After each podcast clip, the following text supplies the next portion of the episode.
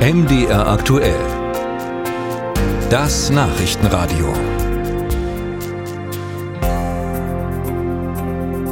In Eisleben gibt es gerade Drama um das Theater. Um die Insolvenz abzuwenden, braucht die Spielstätte ein Darlehen. Bei der Abstimmung im Kreistag darüber verweigerte die AfD ihre Zustimmung. Gestern Abend im Stadtrat auch zum Teil. Warum?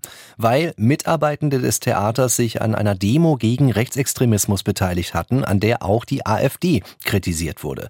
Das führt zu der Frage, dürfen Institutionen, die öffentliche Gelder bekommen, wie dieses Theater, sich politisch positionieren? Britta Felske ist dem nachgegangen. Haltung zeigen. Demokratisch, solidarisch, vielfältig. Unter diesem Motto wurde Ende Januar in Sangerhausen demonstriert.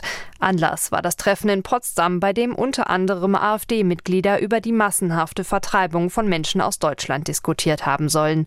Mehr als ein Dutzend Vereine, Institutionen, Parteien hatten zu der Demo aufgerufen, darunter das Theater Eisleben.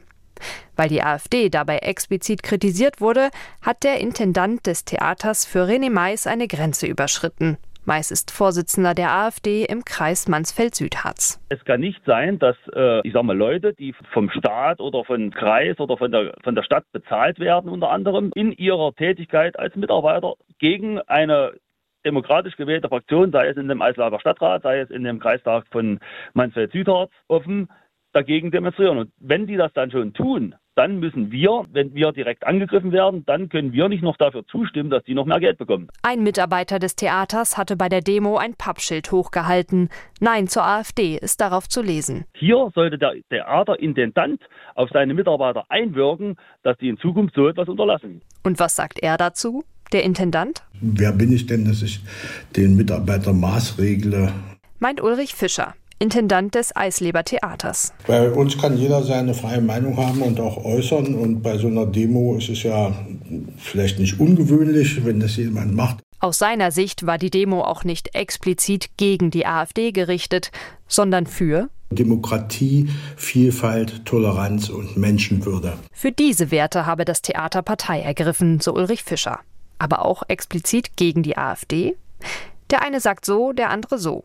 Unabhängig davon, gibt es das überhaupt, eine Art Neutralitätsgebot für öffentlich finanzierte Institutionen wie ein Theater? Kurze Antwort Nein, sagt Robert Böttner, Staatsrechtler an der Uni Erfurt. Lange Antwort zwar seien die verantwortlichen Personen einer staatlichen Einrichtung in gewisser Weise auch Amtsträger und damit an eine gewisse politische Neutralität gebunden. Allerdings muss man bei Kultureinrichtungen auch die Wertungen der, der Kunstfreiheit mit einstellen. Und äh, Kunstfreiheit beinhaltet gerade auch das, das Polemisieren, das Überspitzen.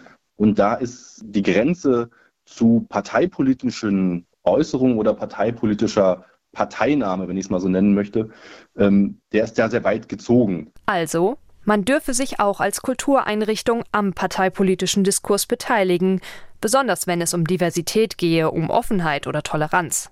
Eine Grenze sieht der Staatsrechtler, wenn ganz klar für die Wahl oder zum Boykott einer bestimmten Partei aufgerufen werde.